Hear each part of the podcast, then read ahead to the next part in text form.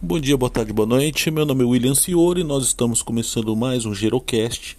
E hoje não é um Gerocast tão empolgante. A gente traz uma notícia não muito boa, que foi é, a morte essa semana do Dr. Paulo Renato Canineu. É um grande mestre, uma das grandes autoridades do tema do Brasil, que deixa um legado gigante né, para a gerontologia e para a geriatria. É, esse é um episódio de homenagem é, ao Canineu, a toda a sua história e tudo que ele fez pelo envelhecimento, pela longevidade, pela geriatria, pela gerontologia, pela Sociedade Brasileira de Geriatria, pelos lugares no qual ele, ele passou. Então, algumas pessoas é, vão falar nesse episódio um pouco das suas histórias e um pouco também uma homenagem é, para esse grande homem no qual deixa um legado gigante para todos nós.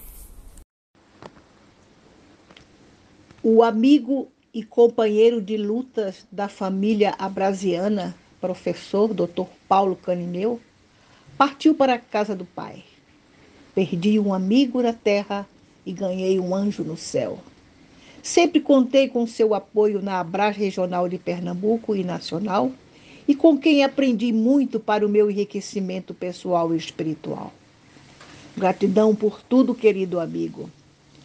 Era um ser de luz conciliador, professor e educador competente e dedicado à geriatria e gerontologia brasileira, uma perda irreparável. Paz para seu espírito e conforto espiritual para a família e amigos. Deus seja louvado. Eu sou Otávio Castelo, médico geriatra paulistano radicado em Brasília. O Dr. Paulo Canineu é uma daquelas pessoas que marcou de uma forma profunda a, geriatria e a gerontologia brasileiras. É um homem daqueles que, quando se vai, permanece pela força do seu exemplo e pelo legado da sua própria história.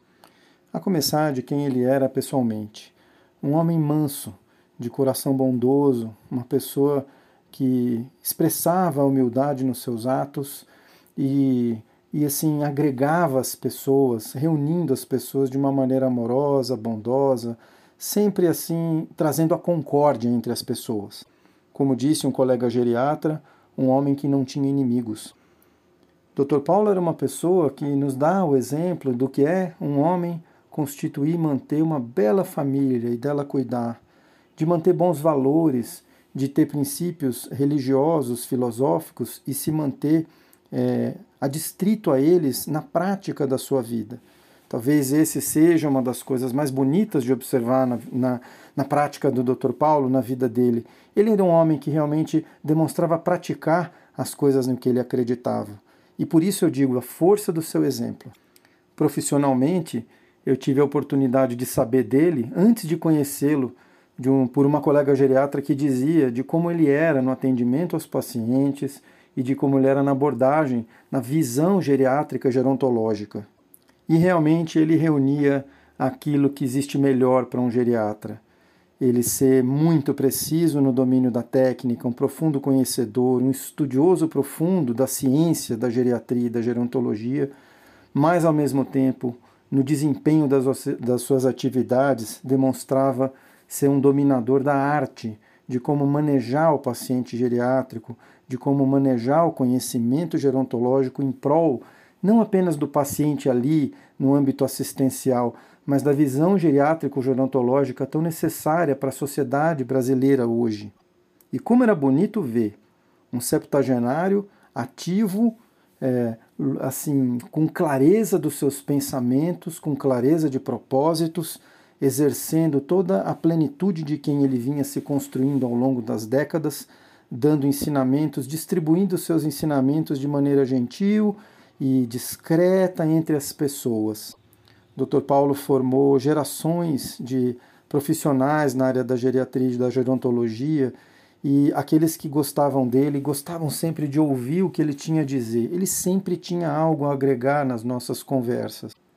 Era um bom conselheiro é, para discutir caso e era também um bom conselheiro para falar de coisas da vida que envolvessem a prática médica ou da vida em geral. E a geriatria e a gerontologia brasileiras tem uma marca profunda devido a ele por tudo aquilo, por aqueles em quem ele tocou e a marca que ele deixou nessas pessoas. Certamente ele sempre serviu, serviu a diversas instituições, a sociedades de especialidade, a Sociedade Brasileira de Geriatria, Associação Brasileira de Neuropsiquiatria Geriátrica, Associação Brasileira de Alzheimer e tantas outras, a, a, atividades que ele desenvolvia na igreja, nas, nas, na vida dele. Era um homem que viveu para se doar para os outros.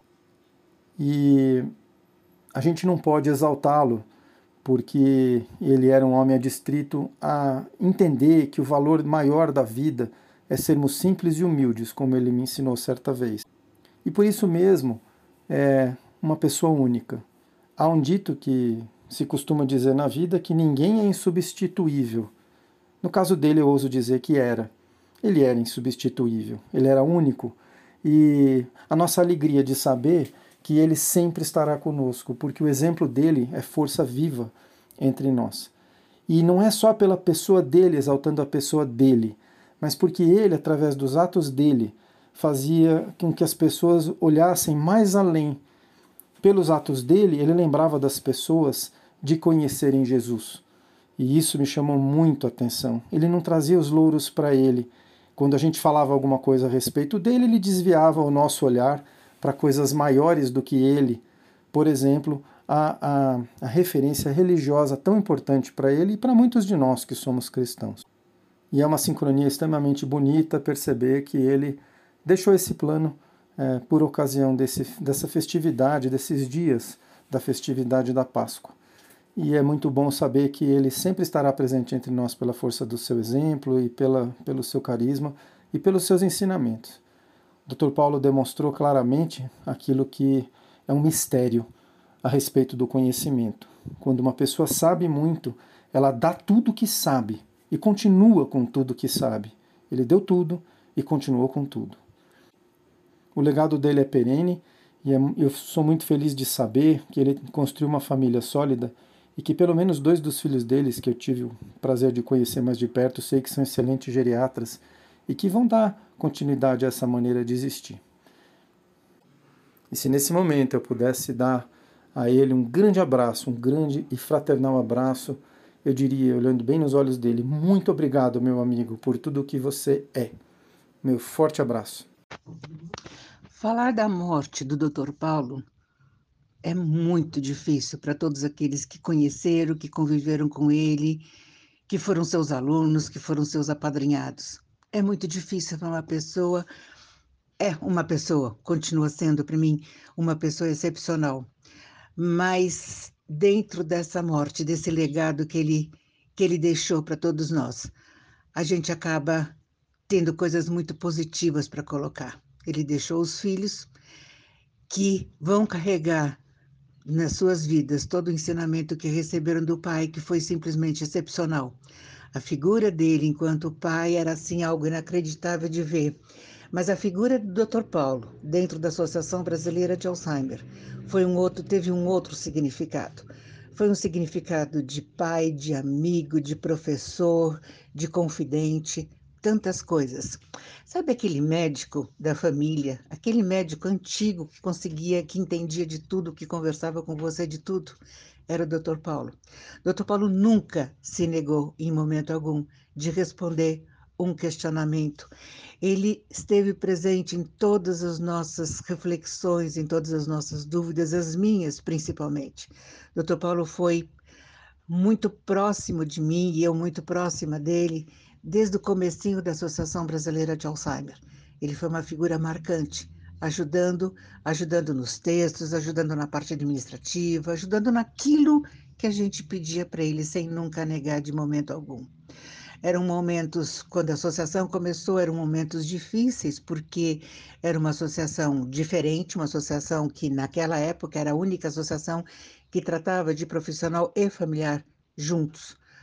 Ah, e por isso, às vezes, a gente tinha muitas dificuldades, e o Dr. Paulo presente em todas essas dificuldades, tirando as dúvidas, ajudando, dando sugestão. Dr. Paulo, ele foi, ele, ele atuou na, na Brás Nacional enquanto diretor científico, atuou na Regional São Paulo. E na Regional São Paulo eu tenho um carinho muito grande por ela, por tudo aquilo que ela já fez e por tudo aquilo que ela está fazendo agora. E nessa última, nesse último cargo que o Dr. Paulo teve, que foi vice-presidente da diretoria no, no tempo de 2018 a 2021, se eu não estiver enganada, o Dr. Paulo sempre foi uma pessoa alegre, né? Então, sempre ajudando. Mas o principal de tudo, o principal de tudo é que ele estava presente. E eu acredito que a melhor forma da gente homenagear a vida desse homem, desse grande homem, é exatamente se tornar da forma como ele sempre viveu. Então, aquela simplicidade, aquele apoio, aquele carinho enorme que ele tem pelos familiares, pelos cuidadores das pessoas que têm doença de Alzheimer. Então, acho que é isso que a gente precisa seguir, sabe? E nunca ter medo, nunca ter, nunca dizer que não tem tempo para responder, nunca ter tempo para sanar alguma dúvida, para dar um apoio, para esticar uma mão. Isso o Dr. Paulo ele nos ensinou, ensinou a mim principalmente. Dr. Paulo foi muito, foi muito amigo, a gente trabalhou muito junto, a gente esteve muito próximo nesse começo de uma associação que hoje já, já se tornou uma instituição assim de peso e de nome. Mas Dr. Paulo me ajudou demais num começo. Trabalhamos juntos em vários, em vários eventos, em vários congressos, Dr. Paulo Lee sugerindo profissionais, sugerindo temas, ar, uh, tomando conta de uma série de temas, assumindo uma série de compromissos dentro dos nossos congressos. Dr. Paulo esteve comigo em congresso internacional da ADI, da Associação uh, Internacional de, de Alzheimer, e, e, a gente teve um contato grande e um contato maior que se solicitou, solidificou, ipa, desculpe, solidificou mais ainda, foi quando resolvemos fazer um livro voltado especificamente para o cuidador, chamado Você Não Está Sozinho. Fizemos um primeiro, um primeiro esboço, e nesse momento a gente julgou que seria muito importante a gente ter a figura de todos os profissionais que atuam no atendimento e tratamento da doença de Alzheimer. Convidamos diversos profissionais e que aceitaram. Aceitaram ah, porque o Dr. Paulo estava junto, não pela Vera, mas pelo Dr. Paulo que estava junto. E, e, assim fizemos uma primeira edição que teve um lançamento em 2002 num congresso de brasileiro de Alzheimer. Depois fizemos uma segunda edição, porque os, a, a tiragem foi pequena, foram dois mil exemplares que se acabaram rapidamente. Fizemos uma segunda edição com 5 mil exemplares e depois, mais agora para frente, em 2013, fizemos uma terceira edição com mais de 10 mil exemplares, que também se esgotaram. Nessa terceira edição, o nome do livro teve um aumento por sugestão do Dr. Paulo. Você não está sozinho, nós continuamos ao seu lado. Então, isso é muito importante e a vivacidade do Dr. Paulo, cada vez que a gente se encontrava, ele falou assim, Vera, tá na hora da gente fazer uma quarta edição. Vamos melhorar, vamos aprimorar, tem muito mais coisa para a gente escrever, tem muito mais profissional para entrar, para estar tá colocando. Então, era uma pessoa assim extremamente vivaz, onde a gente pôde aprender muito. E o que eu sinto, lógico que eu sinto a morte dele, que assim, fisicamente ele não vai estar tá mais perto, mas o bom do Dr. Paulo é que ele foi uma pessoa tão presente na minha vida que o Dr. Paulo vai estar sempre, mas muito sempre mesmo, no meu coração e na minha mente.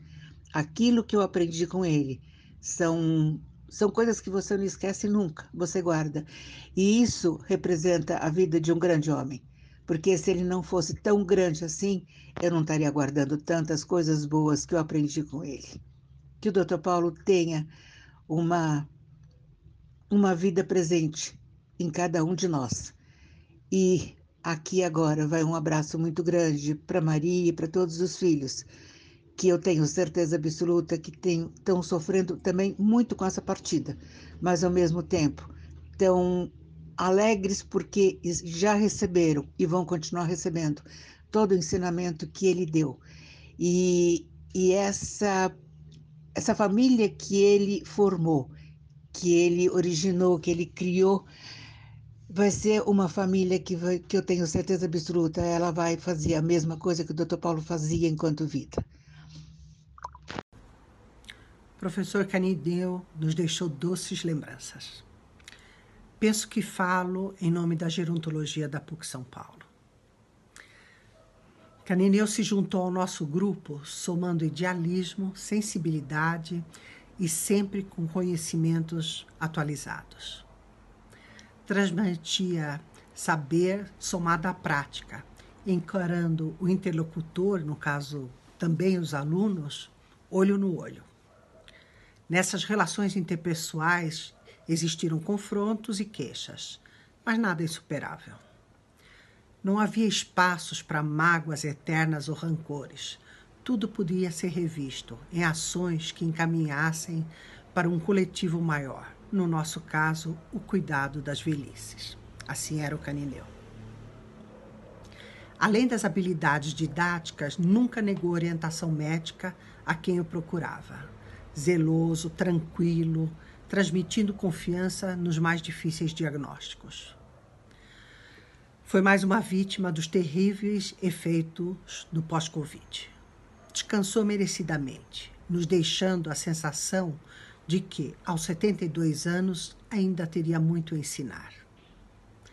Obrigada, colega, por participar do sonho de formarmos profissionais éticos que enxergassem nos mais velhos cidadãos de direitos e deveres.